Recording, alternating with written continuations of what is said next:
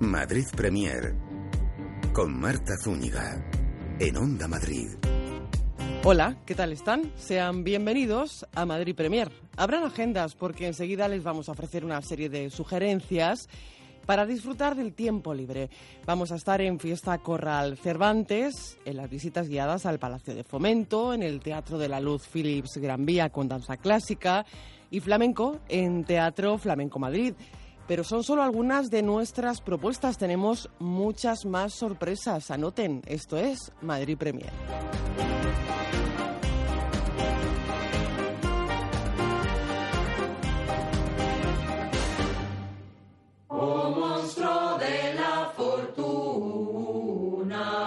Comenzamos en Fiesta Corral Cervantes con una de las propuestas con las que nos seduce esta cita en la Cuesta de Moyano. Hablamos de un musical barroco. Comedia para voces y piano a cuatro manos que toma como referencia el periodo barroco. Propuesta musical o musicalizada sobre autores del siglo de oro. María Herrero es responsable de la dirección, dramaturgia y composición musical de este montaje del que hablamos ya con ella y con uno de los protagonistas, con Aitor de Quintana.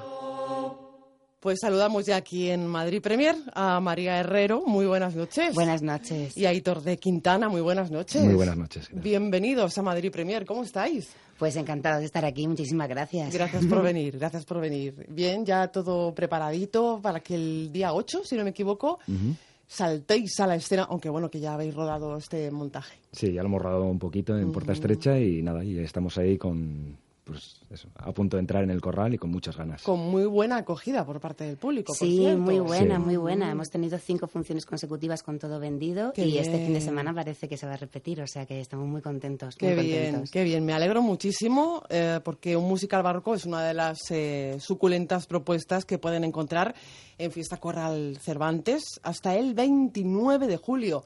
Así que tienen, pues eso, eh, poquito menos de un mes para verla, no se la pierdan, porque es una comedia para voces y piano a cuatro manos. ¿Esto cómo es? Bueno, pues eh, todos los actores cantan, son ocho actores en escena, y ocho actores y actrices. Sí. Y eh, cantan a capela eh, con composiciones barrocas. Bueno, casi todo es a capela, alguna pieza también con piano. Y luego está el piano a cuatro manos, que tiene diferentes. Tiene un toque más jazzístico, por decirlo de alguna forma, mientras que la parte más eh, vocal, o sea, la parte vocal, es más eh, con un- una composición inspirada en el barroco. Ajá. Eh, un homenaje a antepasados teatrales, podríamos decir, ¿no? A los que, a todos aquellos que han contribuido a este mm, mundo del teatro, que son muchos, ¿no? Desde los más, no voy a decir insignificantes, porque ninguno lo ha sido, hasta los más eh, suculentos. Sí, sí, de, de alguna manera, bueno, hace un homenaje a, a todas esas generaciones de, de, bueno, de cómicos, ¿no? Que han, que han pasado desde el siglo de oro hasta ahora. Bueno, sobre todo nosotros nos centramos en el siglo de oro, pero, pero bueno, es una historia que se repite, ¿no? De, los cómicos van pasando, las historias se siguen repitiendo y, y bueno, es el arte efímero del teatro, ¿no? El arte efímero, porque además ninguna función es idéntica a la otra. Esto, mm, vamos, el público muchas veces cuando va al teatro dice, eh, bueno, pues es que si repiten, no, todas las funciones son diferentes, ¿verdad? Todas son distintas, son muy distintas porque todo, cada día somos diferentes, aunque nos lavemos los dientes todos los días, nunca nos los lavamos De la igual. misma manera. Es un ejemplo un poco así. Hay un ¿no? proceso artesanal en ello y en esto del teatro también. Sí, sí, totalmente. Y, y bueno, la verdad es que sí que eh, nosotros desde dentro notamos esos cambios. Hay días que la función sale pues de repente más chisposa, otros días de repente las partes más trágicas cobran otra dimensión y depende también de cómo se comience la escena, ¿no? Cómo comience ese montaje, pues se va desarrollando y nunca, nunca es igual. Claro. Además, nosotros no estamos iguales todos los días. Claro, ni el público está Ni el igual, público, ¿no? el Y esto público es muy importante. energías Sí, se contagia, Eso iba a ¿no? decir, que es que al final el, el público es, es un tanto por ciento muy importante de, de una obra de teatro, porque si, si no está, no, no, no es para nadie. ¿no? O Claro. sea, Ujú. Sí, y ese feedback es muy importante. Hay públicos que son más serios, y pero igual de agradecidos todos, siempre al final. Pero es verdad que hay públicos que son como más serios y los vas descubriendo poco a poco. Hay públicos que están muy entregados desde el principio, y pero, pero bueno, en cualquier caso, la verdad es que hemos tenido unos públicos estupendos todos, estamos encantados.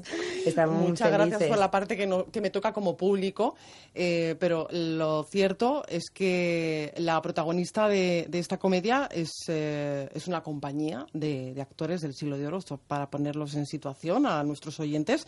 Es una comedia coral, ¿no? Muy coral, precisamente porque, eh, si no me equivoco, quiere trasladar al espectador la idea también del trabajo en equipo. ¿no? Sí, de una colectividad y de, también de la necesidad de ser individuo dentro de una colectividad, respetarse, conocerse y sobre todo quererse mucho. Y la gran familia del teatro. Sí, sí, una familia. sí, sí. sí. sí.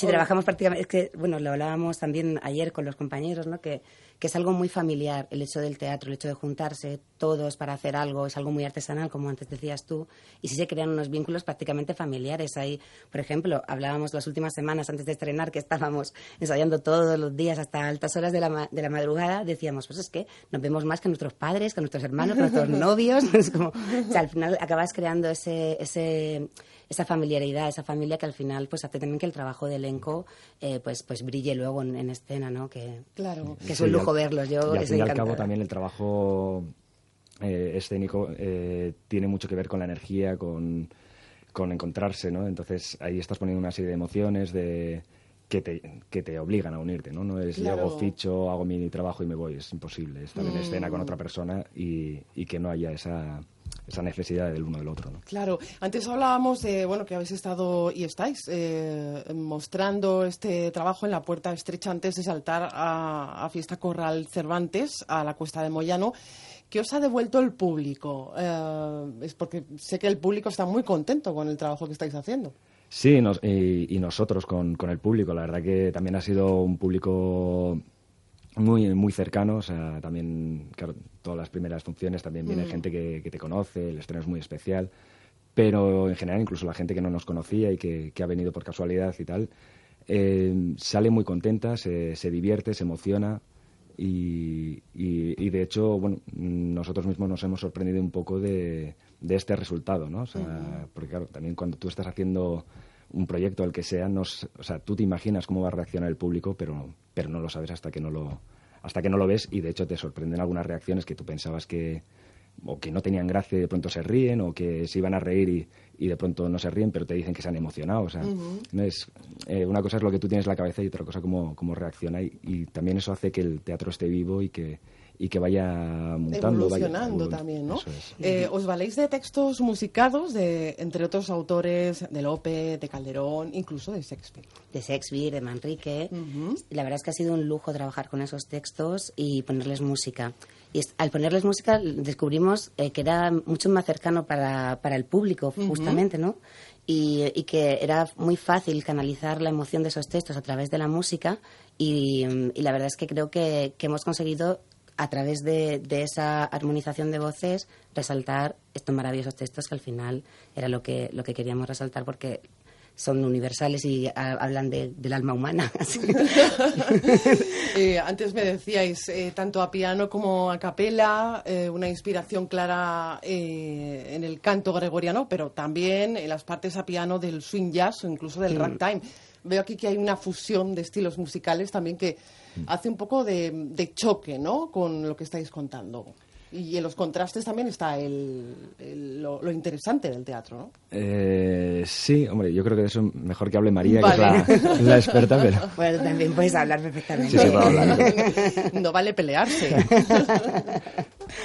Bueno, pues eh, sí, la verdad es que, que la obra en sí es un, es un trabajo de contrastes, tanto en la música como en los textos, porque ellos no hablan en verso, hablan en prosa cotidiana. Sí. Bueno, sí que utilizamos un lenguaje del siglo de oro en muchas ocasiones y se introducen textos eh, entre las- los diálogos, pero trabajamos en prosa, no trabajamos en verso. Se trabaja en verso las canciones y, y algunos, como te digo, algunos textos que hemos ido que hemos ido utilizando para diferentes escenas. Pero sí que la composición en general es, eh, remite al teatro barroco, pero hemos querido pues meterle unas pinceladas, un- jugar también con ese con este público contemporáneo, porque precisamente tanto con la música como, como con el montaje en sí, lo que queremos es hacer un homenaje y también acercar estos textos que a veces son tan lejanos para el público y que pueda disfrutar, se pueda disfrutar de otra forma y descubrir todas estas joyitas que tenemos, Claro. ¿no? En nuestra, nuestra cultura Pues, pues española, vamos, del siglo de oro. Eh, y, otro de los pesos importantes eh, en este montaje es el trabajo corporal, ¿no? En esto hay mucho de la técnica Lecoq. Eh, también de lo de Odín, las influencias son muchas, ¿no? No sé quién me contesta esto. Tú como actor también el trabajo corporal es muy importante. Sí, es muy importante. Mm, bueno, también hay una cosa que es complicada que es unificar eh, eh, experiencia, no sé cómo llamarlo. Métodos. Sí, métodos, ¿no? Porque cada, cada actor viene de, de un sitio, ¿no? Sí que es verdad que en este elenco varios venimos de, de trabajar Leco con, con Mar Navarro. Eh, aunque no, hemos, no todos hemos coincidido el mismo año y tal, pero sí, luego pues hay experiencias parecidas, pero, pero bueno, también el código es bastante lecoquiano, ¿no? Y, bueno, pero también se ha ido evolucionando en función de, de, las experiencias de todos los componentes, ¿no? O sea, es lo que tiene también el trabajo coral, que al final va recogiendo de, de todo claro, es muy rico, es muy rico. Es una revisión muy, muy, muy especial del teatro clásico, pero de, de todas formas, háblame un poco de tu personaje.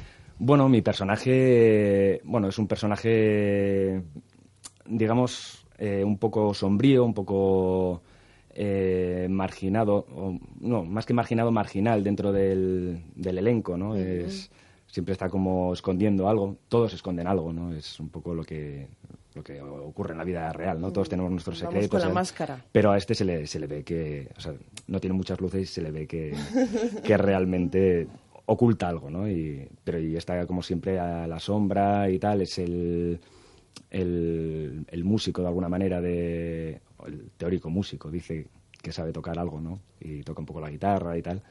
Pero, pero bueno, eh, digamos que él está un poco apartado de, de todos, o sea, y, y bueno, pues, ese es tu No quiere desvelar mucho. No, no, hay que desvelar porque tenemos que ir a Fiesta Corral Cervantes eh, para disfrutar ¿no? de, esta propuesta. Eh, donde hablábamos, el gesto es muy importante, la importancia de la coreografía también.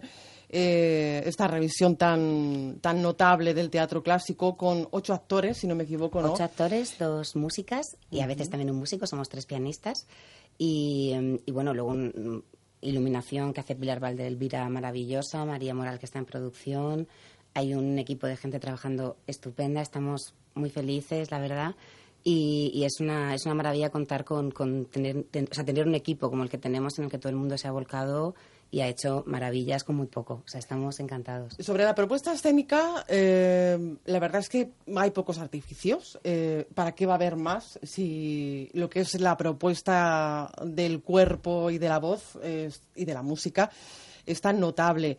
Eh, ahí un poco la luz también ha jugado, juega para crear espacios y sensaciones, sentimientos de los sectores, de los personajes. Sí, sí, Pilar ha hecho un trabajo de iluminación maravilloso y además es que la propia escenografía son sus cuerpos, son mm. ese vestuario que tenemos estupendo también, esas pelucas maravillosas que ha hecho Matías Zanotti, que son estupendas, y esas faldas de Carmen Abarca. Y no queremos desvelar mucho, pero las faldas juegan un gran papel escenográfico y luego ellos en escena que, como, como hemos dicho, es un trabajo de elenco muy fuerte a nivel físico para que ellos eh, pues eh, tengan un código común y puedan establecer ya no solo una emocionalidad entre ellos, sino también un código físico que es muy marcado y es muy particular. Y yo creo que es uno de los sellos que tenemos, que es que es muy particular. Aitor, con, con, este montaje nos vamos a hacer una idea de cómo eran los actores de entonces, ¿no? Del siglo de oro. Eh, bueno. Más o menos. Eh, habrá cosas, ¿no? Pero tampoco podemos saber exactamente cómo eran, cómo se comportaban y tal, pero yo creo que la esencia al final siempre ha sido un poco la misma, ¿no? Es lo que hablábamos antes de que generación tras generación, o sea, ha habido compañías de teatro y ha habido cómicos y, han estado ahí y han tenido su rifirrafe, se han, se han encontrado al final. Yo creo que cuando la cosa ha funcionado ha sido cuando han sido una familia. y, es un poco lo que, sin entrar tanto en algo histórico de cómo eran, cómo se comportaban y tal, queremos eh, entrar, ¿no? A que realmente es un trabajo de, equipo en el que todas las, todas las partes son importantísimas, igual de importantes que el resto. O sea, hay protagonistas y tal, pero un protagonista sin, sin un secundario no es nadie, ¿no? Claro. Pues un musical barroco que no se lo pierdan. Eh, María Herrero, ha sido un placer. Muchísimas gracias, ha sido un placer. Aitor Quintana, muchas gracias por estar aquí con nosotros en Madrid Premier esta noche. Muchas gracias a ti. Con la actriz Rebeca Sala vamos a charlar ahora. Que triunfa ya por donde va con su gira de Orlando y con las visitas teatralizadas al Palacio de Fomento, sede del Ministerio de Agricultura. Rebeca, buenas noches. Hola, ¿cómo estáis? Muy bien, ¿y tú cómo estás? Bienvenida a Madrid Premier. Muchas gracias, muchas gracias. ¿Cómo estás? Pues mira, eh, recién terminada una función que salimos ahora de, hacer, em, eh, bueno, dentro del Ministerio de Agricultura, sí. un palacio del siglo XIX precioso, pues, pues salimos a hacer una función justamente ahora. Qué maravilla, sí, porque es uno de los asuntos por los que te queríamos preguntar, por esas eh, visitas guiadas al, al Palacio de, de, Fomento, ¿no? Encuentro en Palacio, ¿cuántos secretos que desvelar, Rebeca? Bueno, sí, además todo el que entra se sorprende mucho porque, claro, imagínate, es una especie de viaje en el tiempo eh, en el que en el que el público mm, eh, vuelve al siglo pasado y de repente empieza a encontrarse con unos personajes que van desvelándole un poco cómo era el Madrid de la época, eh, curiosidades sobre el edificio, ¿no? sobre cómo se construyó y demás. Y, mm, y, bueno, pues sí, es todo, todo, muy curioso. De, de hecho, gusta muchísimo. Hay muchísima gente que repite, que nos lo dice. Pues yo vine el año pasado, pues yo vine con mis primas, pues he vuelto a venir y tal, ¿no? Y, y fíjate, lleva cuatro años, eh, llevamos cuatro años haciendo esta representación dentro del Ministerio de Agricultura, eh, casi sin publicidad, más que un cartelón que hay justo en la puerta y el boca a boca. Y, y vamos, a la vista está que está gustando, puesto que llevamos cuatro años y pico llenando todos los días e incluso ha habido mm, épocas en las que hemos tenido hasta medio año de lista de espera. Madre mía. O sea que sí, sí, todo un éxito. Muchos rincones hay que descubrir en Madrid y uno descubre que Rebeca Sala nos aguarda ahí en esa escalera magnífica del eh, Palacio de, de Fomento, de la sede del Ministerio de Agricultura, y a ese arquitecto Ricardo Vélez Bosco que nos recibe dos siglos después de su muerte a los curiosos que se acercan a observar su obra, ¿no, Rebeca? Sí, desde luego es impresionante, ¿eh? sobre todo, como tú has mencionado, la escalinata principal. Wow, yo ahora ya porque estoy muy acostumbrada, la, la, paseamos todos los viernes y los sábados, pero, pero la primera vez que entras es impresionante la sensación, es como una, una inmensidad, ¿sabes? Cómo está constituido ese, ese espacio, esa entrada al, al ministerio. Luego tiene muchísimos más rincones, ¿eh? eh tenemos un, una portería mayor, pasamos por el despacho del ministro ministra, uh -huh. eh, también por la sala de micrófonos, hay un, hacemos un recorrido por toda la galería de retratos y hasta el lucernario, que es un espacio, tiene dos lucernarios el palacio y entramos en uno que es, es también muy bonito, muy Ajá. bonito. Ahí se hacen exposiciones también que, que la gente puede ver regularmente. Sea, que uh -huh. muy interesante, la verdad, ver el edificio. Y oye, si te lo amenizan con una obra de teatro. Hombre, pues, por supuesto que sí. Mejor. Yo, yo me pregunto cómo Rebeca Sala puede hacer tantas cosas a la vez, porque también estás, estás de gira con. Yo, ¿eh? Sí, ¿no? Pero lo consigues, porque estás de gira con Orlando, eh, que bueno, ya nos sorprendió en el, eh, últimamente en el Auditorio Parque Calero con esa adaptación de esta novela, quizás la más apasionante y especialmente compleja de escenificar de Virginia Woolf. Pues sí, eh, de hecho es, un, es una obra difícil de leer, lo cuenta la gente que con la que hablas, ¿no? Que, que le comentas eh, lo de la obra y, y, bueno, es, es, que, es que es una de las más populares, de las más conocidas, de hecho se hizo una película de, de la obra de Orlando uh -huh. y, y es verdad que es muy interesante, se ha representado en casi todos los países eh, y aquí en España todavía ninguna compañía se había atrevido a, a, montarlo porque realmente es un texto complejo. Lo que mm. pasa es que nosotros hicimos con la directora Vanessa Martínez, que es sí.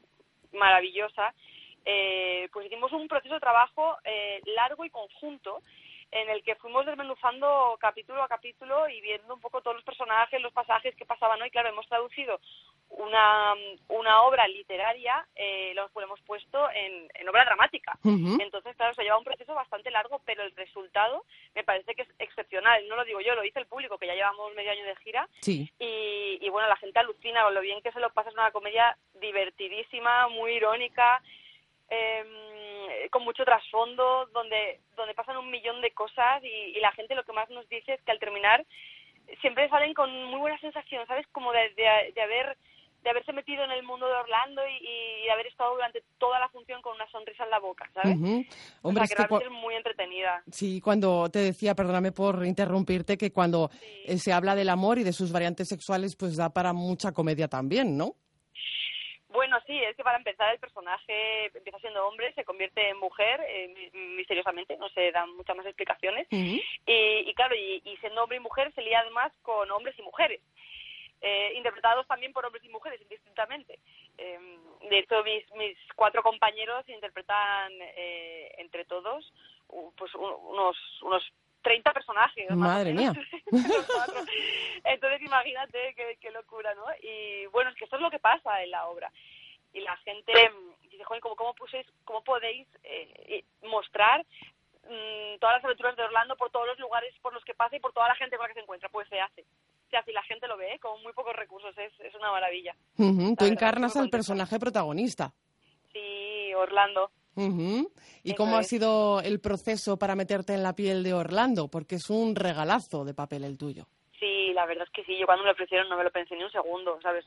Eh, poder hacer tantas cosas en una sola obra, es decir, eh, hacer de un chico que empieza teniendo 15 años, eh, de repente se convierte en mujer, pasa por diferentes épocas, em, y por, y por, claro, por diferentes siglos, con sus diferentes culturas, y, adaptándose un poco a todo, ¿no? Todo esto en un proceso por la búsqueda de la identidad de uno mismo, ¿no? De saber quién es uno y qué es lo que realmente quiere y, lo, y le gusta, ¿no? O, si realmente está haciendo las cosas porque se lo impone la sociedad o se lo imponen los padres o, o si es realmente lo que tú quieres, ¿no? Y, y en ese proceso, pues claro, haces un millón de papeles en uno, por decirlo de alguna manera, así que es un caramelito. Sí, porque además es muy rico, ¿no? Matices psicológicos y también poéticos. Sí, Sí, sí, sí, sí, mm. totalmente. Teatro de Fondo está detrás de este montaje que desde luego no, no deja indiferente a nadie, una comedia que como me decías, Rebeca habla, bueno, pues desde un punto de vista también femenino, ¿no? De la vida, del amor y de la literatura. Y ese recorrido por tres siglos de la historia de Europa es lo que decía yo, que no, que no va a dejar y que no deja indiferente a nadie. De hecho, el público está reaccionando muy bien. Sí, totalmente. Y de hecho, a la vista está que a la vez hacemos una función, que ahora mismo estamos de gira por diferentes ciudades de España, nos salen dos más. O sea que es que un poco se va corriendo la voz también, yo creo que de manera interna entre los teatros y, y empezamos eso con seis funciones y llevamos ya, bueno, tenemos ya cerradas como una, bueno, hasta final de año sin parar, casi todos los meses tenemos un par de funciones. enhorabuena. Sí, muchas gracias. De hecho, a Madrid venimos. Eh, bueno, a Madrid, a a algunos pueblos, los alrededores. Tenemos funciones, pues mira, el 17 de noviembre en Mejorada, el 30 de noviembre en Leganés, el 15 de diciembre en Coslada, y bueno, también pasaremos por Plasencia, Euskadi, el Escorial, el 12 de agosto estamos en el Escorial. Ah, bien prontito, bien, bien, bien. Sí, sí, esa es nuestra próxima función. Ahora venimos un poco de festivales y eso, ahora de verano, y, y el próximo será el 12 de agosto en el Escorial, pues a la gente le apetece, ahí estaremos. Pues ahí estaremos todo el equipo de Madrid Premier eh, viéndote, Rebeca Sala y a todos tus compañeros, ese equipo de teatro de fondo con Orlando y por supuesto que nos pasaremos a conocer los secretos que encierra el Palacio de Fomento. Muy bien, pues ahí os esperamos. Ya veréis. ya veréis, ya veréis. Rebeca Sala, muchísimas gracias. A vosotros, muchas gracias. En la calle del Pez, en la misma sede del Teatro Alfil, descubrimos la esencia del flamenco en Madrid. Hablamos del primer teatro flamenco del mundo y que está aquí, en la capital. Teatro Flamenco Madrid, cuya dirección artística está en manos de la bailaora Úrsula Moreno y del guitarrista Antonio Andrade. Queremos saber más sobre este espacio que va a cumplir ya un año de vida. Úrsula, buenas noches. Buenas noches, muy buenas noches. ¿Cómo estás? Bienvenida a Madrid Premier. ¿Cómo te encuentras? Pues muy bien, aquí estamos en Madrid. Pasando calor. Pasando calor. Es lo que toca, ¿no? Casi un año de vida de este Teatro Flamenco Madrid, el primer teatro dedicado al flamenco. Y lo tenemos, Úrsula, en la capital, nada menos. Y aquí estamos ubicados en la calle del Pez. Eh, y bueno, pues sí, somos el primer teatro flamenco del mundo. Ajá, que ofrece una programación diaria de este género eh, vamos a nombrar uno de los espectáculos fijos, por ejemplo, Emociones, ¿verdad? Exactamente. Emociones es el espectáculo que, que se puede ver a diario en dos funciones en un horario de primer paso a las seis y media y segundo a las ocho y cuarto. donde os dejáis la piel día a día. Hace a paso y segundo a segundo.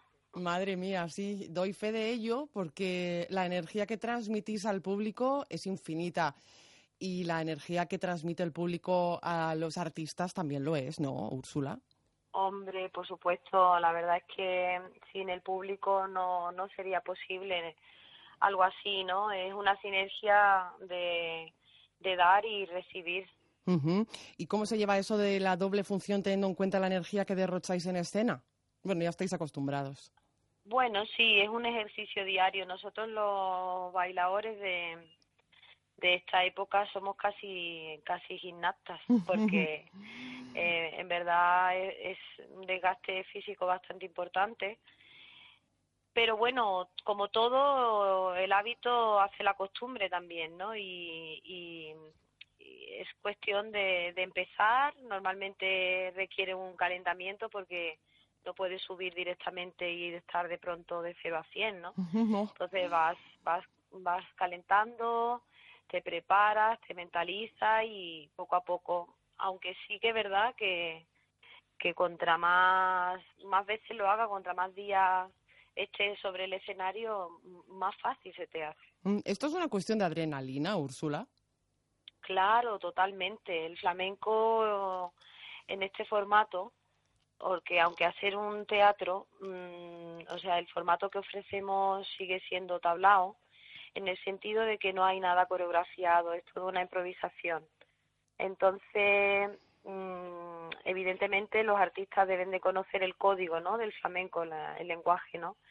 Pero sobre la marcha van ocurriendo cosas, entonces es totalmente improvisado y, y cada día pasa, pasa algo diferente. Esto es muy rico, tanto para el actor, perdón, para el artista, sí, bailador, cantador, eh, como para el, el, público, porque claro, eh, si vas un día o vas a una sesión y luego te acercas a la otra, ves un espectáculo completamente diferente, como tú me estás diciendo. Por ejemplo, Emociones, este espectáculo fijo hace un recorrido por los palos del flamenco a través de sus pilares básicos. Háblanos un poquito de este montaje. Bueno, el espectáculo Emociones es un montaje que hemos creado para abrir, ¿no? O sea, la, temporada de, del teatro.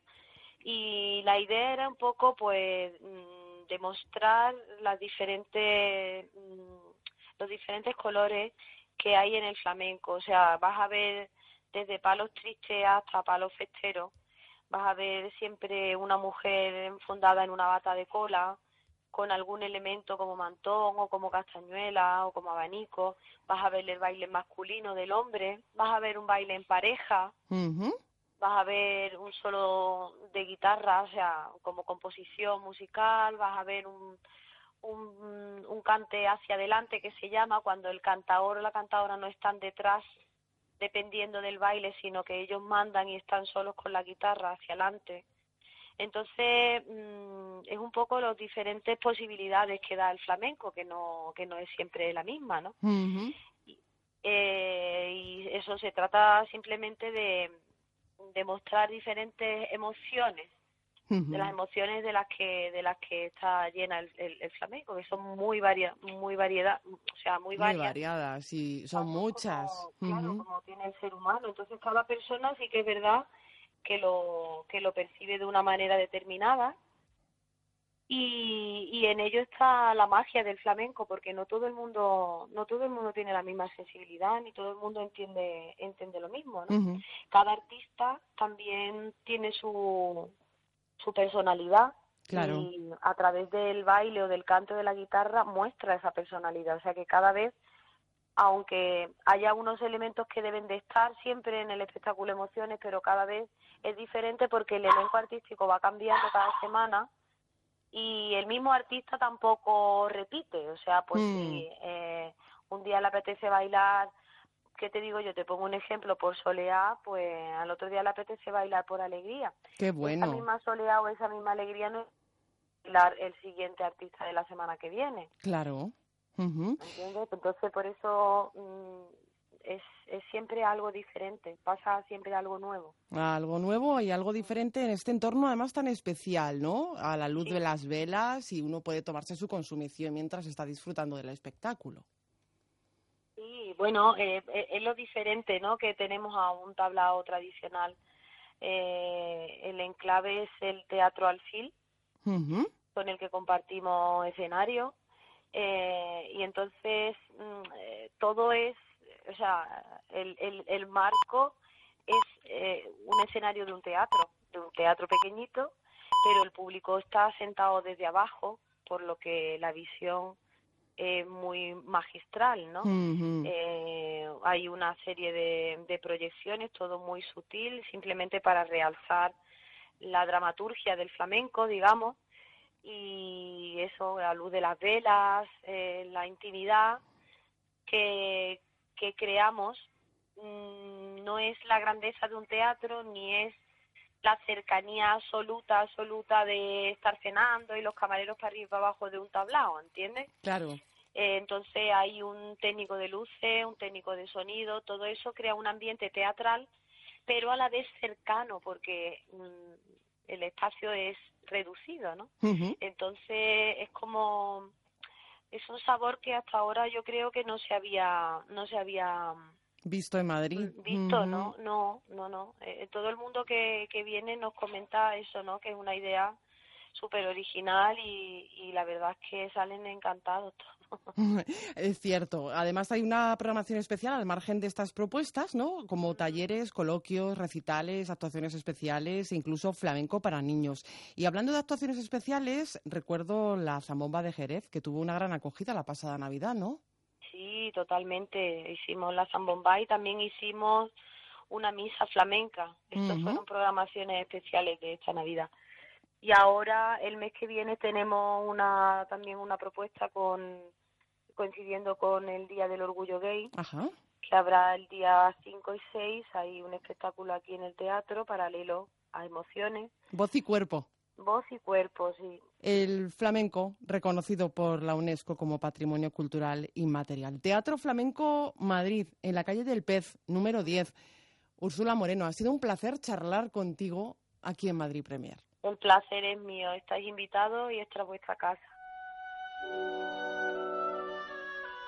No dejamos la danza porque llega al Teatro de la Luz Philips Gran Vía, en este caso clásico, con el ballet de San Petersburgo. El lago de los cisnes y posteriormente podremos disfrutar de La Bella Durmiente. Detrás de ambas producciones, Tatiana Solovieva. Buenas noches. Hola, buenas noches. Bienvenida a Madrid Premier. ¿Cómo te encuentras? Muy bien metidos ya en capilla, ¿no? Para, para, bueno, para este reestreno, podríamos decir, porque hasta el 15 de julio podremos disfrutar con el Lago de los Cisnes en el Teatro de la Luz de Philips Gran Vía. Para quien no conozca la historia, eh, bueno, pues es una historia de amor, ¿no? Eh, la de Sigfrido con la princesa Cisne, con Odette, ¿no?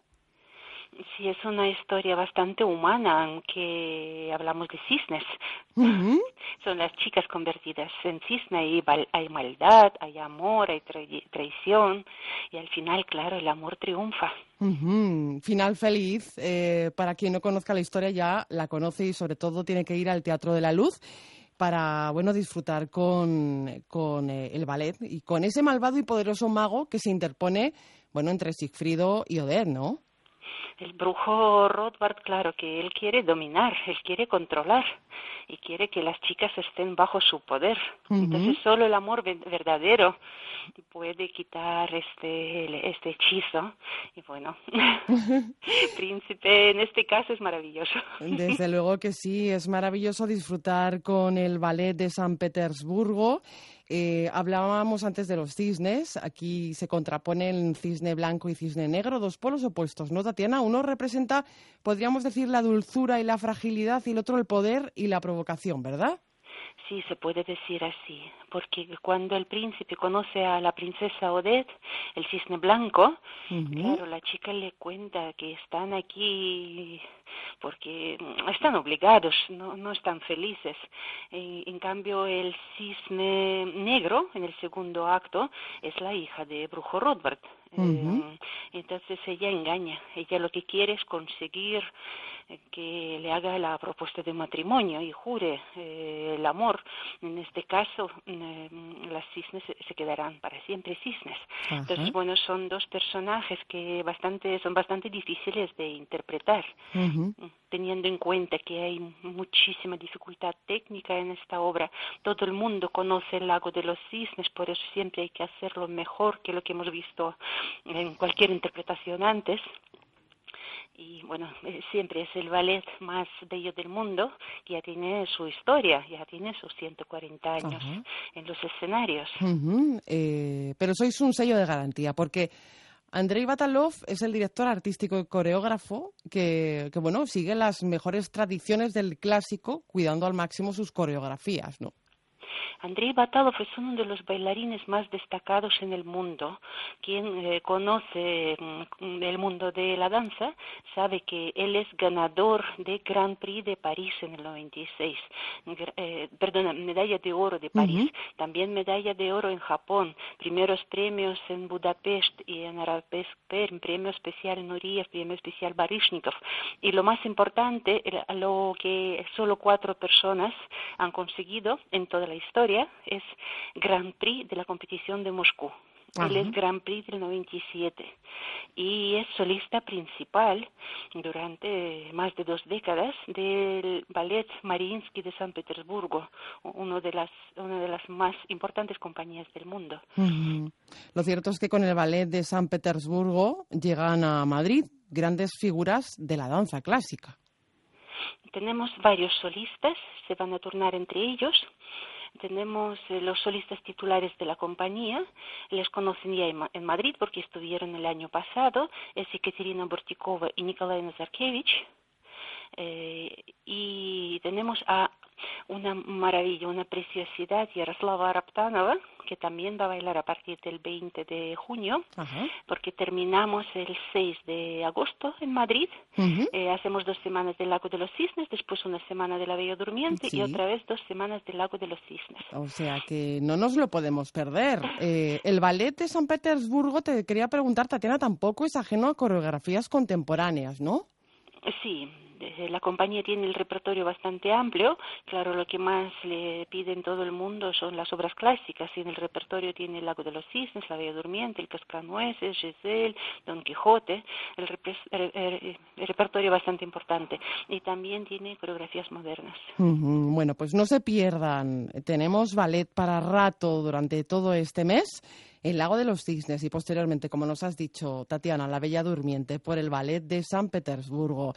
Tatiana Solovieva, como siempre, un placer charlar contigo. Muchas gracias. Y también quería comentar un detallito más, porque tenemos suerte de poder ver al mismo director del ballet, Andrei Batalov, bailar en Madrid cuatro, en cuatro funciones. Él bailará los días 3, 4, 5 y 10 de julio. Estupendo. Pues no nos lo vamos a perder, Tatiana. Muchísimas gracias. Muchas gracias. Nos vemos en el teatro. Nos de la vemos en el teatro.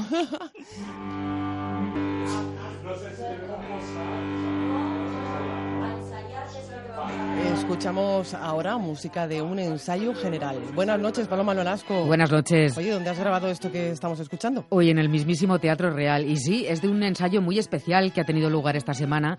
Participaban en el mismo tres jóvenes que han recibido una beca para formar parte de la gira producida por el violinista libanés Ara Malikian, que arranca el próximo mes de septiembre. Una iniciativa que para el artista es un compromiso con la juventud. El arte, la cultura, la música hace feliz a la gente. Necesitamos arte, necesitamos grandes músicos como estos para, para que nos hagan feliz a, la sociedad. Así que no, no solo lo hago para esto, lo hago también, también para, para mí mismo. ¿no? Son las becas Jóvenes Músicos Ramón Bilbao destinadas a promover a jóvenes talentos de música. Rodolfo Bastida es el director de Ramón Bilbao. También estuvo presente en este ensayo y contó entre otras muchas cosas, que patrocinar estas becas es resultado de un flechazo el que ha sufrido este flechazo, la bodeguera, eh, con el mundo de la música. Empezó con el violín que construimos con una barrica y hemos ido enlazando diferentes cosas y ahora mismo eh, tenemos una ilusión terrible con que estos tres chicos hagan una gira bonita, que disfruten, que entren en contacto con los escenarios y con su público y que sigan adelante su carrera. Y esa es un poco nuestra implicación, seguir adelante con ello. Si no me confundo, la iniciativa surge en 2017, ¿no? Con el nombre de Alma Ramón Bilbao. Sí, y ha sido este año cuando Ara Malikian se ha incorporado al proyecto. El compromiso de esta empresa es destinar las ganancias de su nuevo vino a estos jóvenes en forma de becas que les permitirán formar parte de la banda base del espectáculo Mi primer Vivaldi. por eso la música que escuchamos, Vivaldi en toda regla. Sí, el espectáculo se llevará a cabo por diferentes ciudades españolas. En 10 de los conciertos de la gira podrán tocar los tres ganadores de la beca entre los meses de septiembre y diciembre. Y después del concierto, un vino para celebrarlo. Chin chin, al menos eso es lo que opinan en la bodeguera, que la música y el vino están muy unidos. Nos gusta enlazar unas cosas con otras y nuestro vino Alma de Ramón Bilbao tiene, tiene esta misión, eh, conectarnos con la música y además recaudar dinero que vamos a destinar íntegramente en, continuar apoyando jóvenes talentos que, tengan la oportunidad de, llegar a los escenarios. Esa es la misión de ese vino y, y ahora mismo nuestra implicación como Ramón Bilbao con la música. Esto que escuchamos ya no es música de ensayo. No, es un tema interpretado por el maestro libanés. Se llama Situaciones. De las situaciones o experiencias que están viviendo estos días los tres jóvenes, habló el violinista el día del ensayo. Ellos son chavales maravillosos, grandes artistas, grandes músicos que han acabado el conservatorio o algunos a punto de acabar y, ahora van a descubrir lo que es la profesión, lo que es estar en un escenario que en principio no tiene nada que ver de lo que han aprendido en los conservatorios. Eso también es un poco lo triste, porque yo creo que en un conservatorio deben enseñarte ¿no? lo que es luego vivir como, como artista, como en el escenario, girar por, por, por todas las ciudades, por el mundo, ¿no? Y esto, estos chavales están a punto de empezar una gira que va a ser bastante extensa y descubrir el público, ¿no? Descubrir que tienen que ser cómplices con el público, tienen que escuchar el público, no solo tocar para sí mismo, pero compartir su arte, su música con el público. ¿Y los jóvenes becados qué, qué dicen? Lo menos que dicen, lógicamente, es que están encantados. Pues vamos a escucharles. Empezamos por Alejandro Saúl Martínez, es de San Sebastián, tiene 27 años. Su instrumento es el violonchelo y esto es lo que dice acerca de la experiencia que está viviendo. Primero que todo fue un lujo eh, ganar esta beca, pero también eh, el primer sentimiento así que digo, wow, están apostando por la cultura, están apostando por, por, el arte. Y si esto va a servir para que luego otros jóvenes pues, alcancen sus sueños, que creo que es fundamental. Seguimos con Carlos Martín. Tiene 25 años, toca la viola y así se está enfrentando a la situación. Creo que siempre un músico nunca se arrepiente de ser músico por las experiencias que puede llegar a vivir y creo que la gira, los conciertos son experiencias inolvidables y con esto la vamos a poder llevar yo creo un máximo exponente con Ana Malikia. Y vamos ahora con la madrileña Gala Valladolid. Tiene 23 años, es la más joven y, y de Madrid, en concreto de Getafe.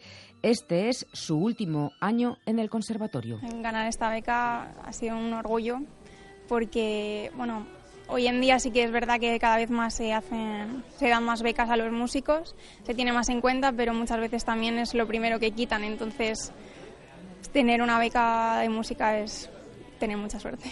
Muchas gracias, Paloma. A ti, Marta. Y mucha suerte y muchos éxitos para los músicos becados a los que podremos ver y escuchar en breve en la gira del espectáculo Mi Primer Vivaldi. Los viernes de 9 a 10 de la noche, Madrid Premier, con Marta Zúñiga, en Onda Madrid. ¿Y tú? ¿Qué pones en tus platos?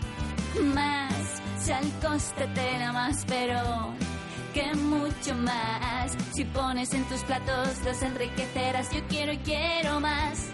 Gama enriquecida con micronutrientes. Sal Costa te da más. Onda Madrid.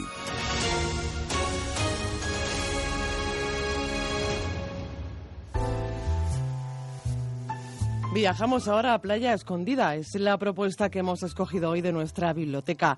Awoki y los piratas de Playa Escondida. Acción, misterio y humor de la mano de Raquel Míguez. Edita Lo que leo Santillana. Saludamos ya a Raquel Míguez. Muy buenas noches. Buenas noches, Marta. ¿Qué tal estás? Muy bien, encantada de estar aquí. Pues nosotros encantadísimos, el equipo de este programa de Madrid Premier, de que estés aquí con nosotros. Bienvenida. Gracias. Y vamos a hablar de Awoki y los piratas en la playa escondida. Acción, misterio y sobre todo humor. Porque hay que tomarse la vida como humor. Sí, sí, y porque a los niños les gusta el humor. Yo intento que en mis libros eh, infantiles haya, haya humor haya eso que has dicho, haya humor, haya misterio y haya acción. Porque todos estos aspectos que hemos tratado, eh, ¿cuál es el que más se les capta la atención? Porque entiendo que captar la atención de este público, no sé si es más difícil que, que el público más adulto. La dificultad que tiene el público infantil, el lector infantil, es que no te engaña ni se engaña. Es decir, si no le gusta, no le gusta y punto. No lo va a terminar porque sea un libro de moda, no lo va a terminar porque tenga que hacerse el intelectual. O sea, lo va a terminar o porque le obligue en el colegio o porque le guste. Y si tú le preguntas, te va a decir la verdad, te va a decir si le gusta o no le gusta. Entonces, captar su atención mm, yo creo que yo intento captarla con lo que hemos dicho, con dándoles em, lo que a mí me gustaba leer cuando era cuando era niña y lo que creo que le sigue gustando leer que eh, salvando la distancia en el tiempo mm, acción literatura de evasión. Yo creo que a los niños hay que darles literatura de evasión no literatura moral no eh, no porque si lo que queremos es que sean lectores captar lectores eh, la lectura les tiene que divertir me refiero a divertir no solamente a que se rían, sino a que entretener, eh, claro, que haya acción, que haya un poco, que pasen un poquito de miedo, que eh, lo mismo que nos gusta a nosotros realmente, claro, contarles algo que a ellos les interese, no que nos interese a nosotros tanto como a ellos, claro. Claro, porque el escritor entiendo que mm, por otro lado, a tenor de lo que me acabas de comentar, eh, tiende más a escribir sobre lo que le ha gustado leer en, la, en sus tiempos de antaño. Eh, tiene, tiendes a, hacer, a mezclar. O sea, mezclas lo que a ti te gustó cuando eras pequeña, porque el niño que, que tú fuiste está muy vivo en ti, y lo, lo, mezclas, por supuesto, lo traes a la actualidad, porque si no, se trata de que al niño le interese. A mí me interesa que el niño se identifique con, su, con mis personajes, que se vea reflejado en mis personajes y que ese personaje consiga vivir una aventura que, el niño no, no, puede. O sea, la literatura es llegar, a, eh, llegar soñando, digamos, a donde tu vida real no llega. Y qué mejor manera que, soñar, ¿verdad? En, en, verano y en playa escondida. Claro, el escenario eh, que busqué mm, se presta mucho a la historia. El escenario es muy parte de la historia.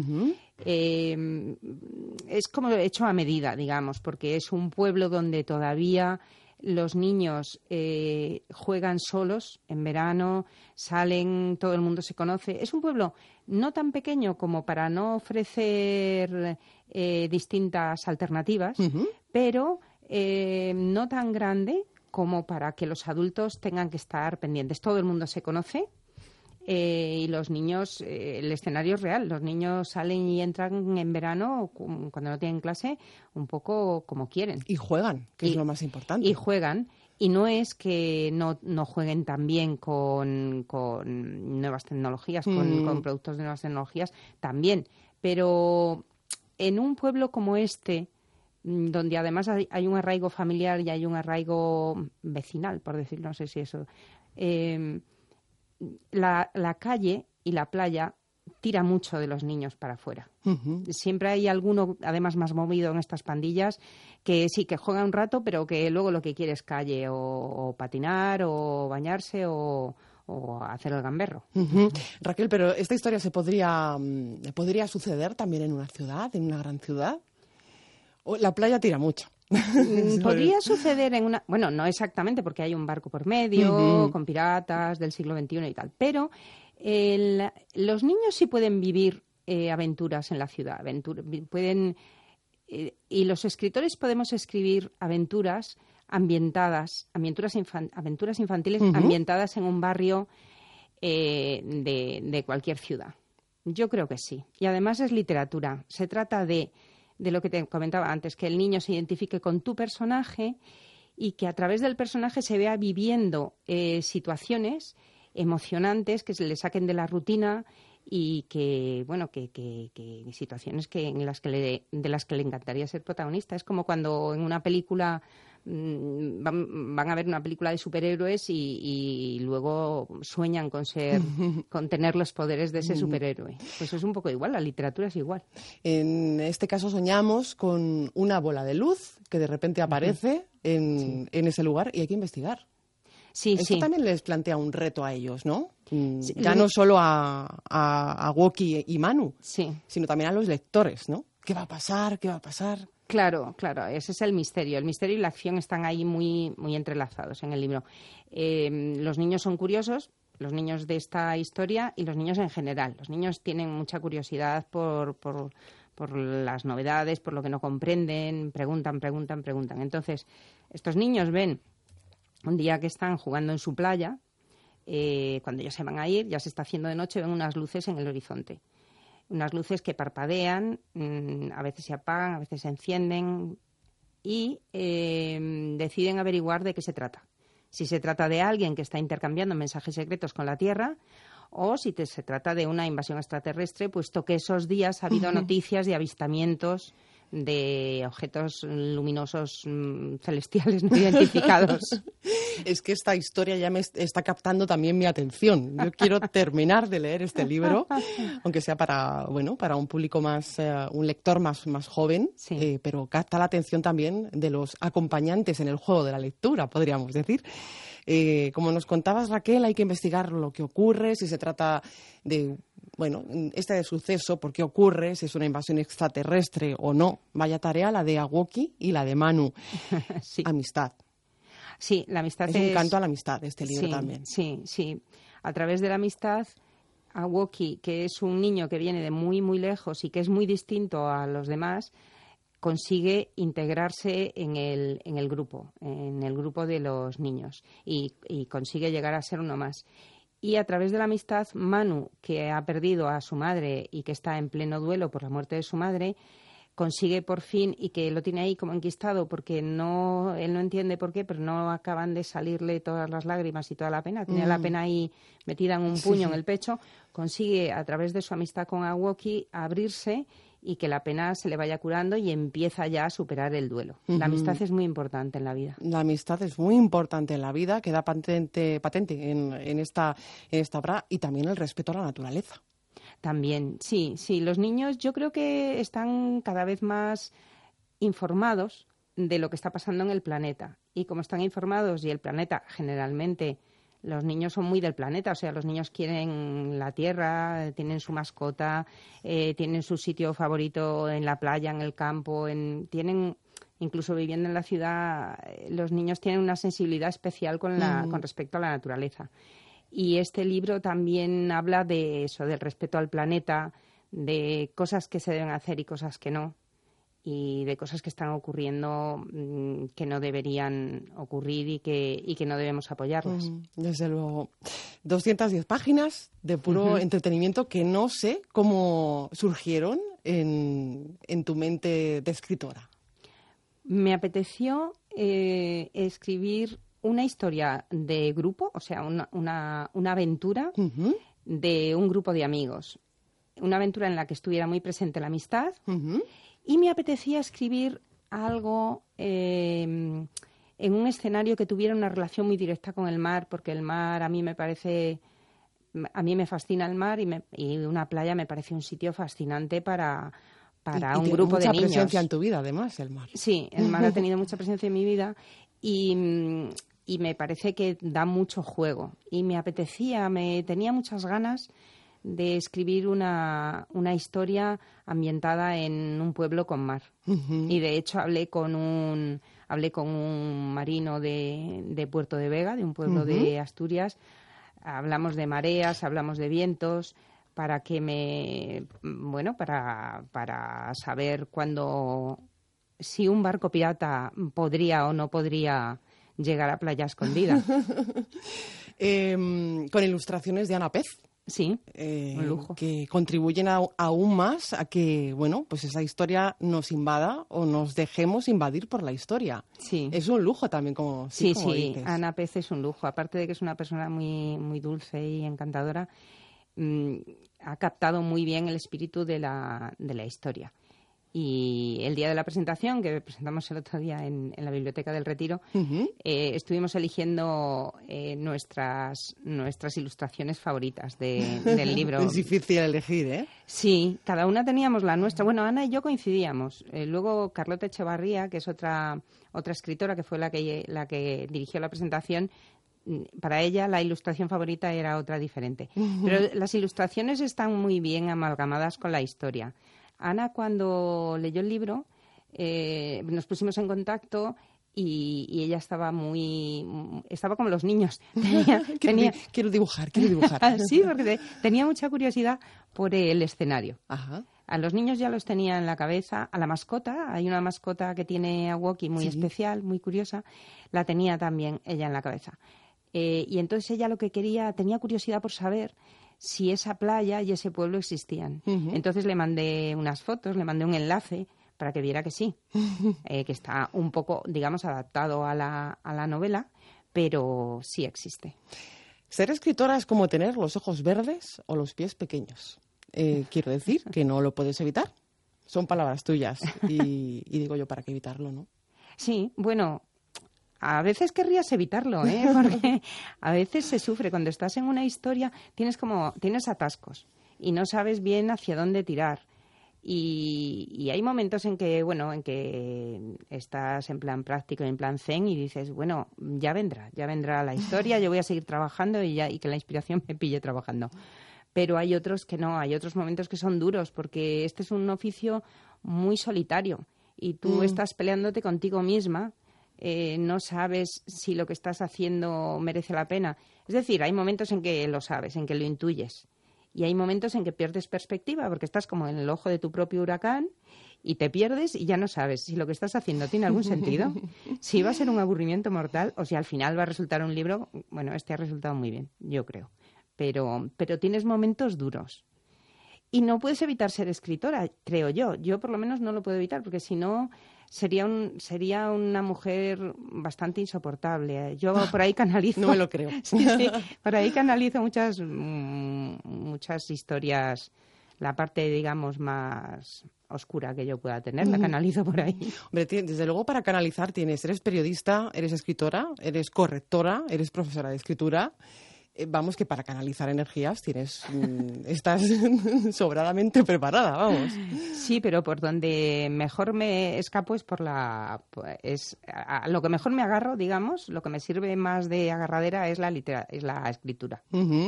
Eh, coautora de la colección Soy un superhéroe. Sí. Traducida al chino y al griego. Sí. Eso es muy divertido ver tu obra traducida a un idioma como el griego o el chino que, mm, que son de una grafía totalmente, o sea, distinta quiero decir. Es muy divertido verlo y muy interesante y muy emocionante. Esa fue una colección que hicimos entre varias, varios escritores para los más pequeños, para niños que es para que lo lean los padres, con mucha Pues, onomatopeya. y- Ujú. Pues para que lean eh, los, los niños eh, este verano, que no se lo pierdan. Este verano y los próximos, y los inviernos, y los otoños y las primaveras. Aguoki y los piratas en Playa Escondida. Raquel Míguez, ha sido un placer viajar contigo a este lugar. Igualmente, Marta. Encantada de estar aquí. Con la música de Love of Lesbian nos vamos a despedir. La banda ofrece un concierto mañana en el Teatro Circo Price.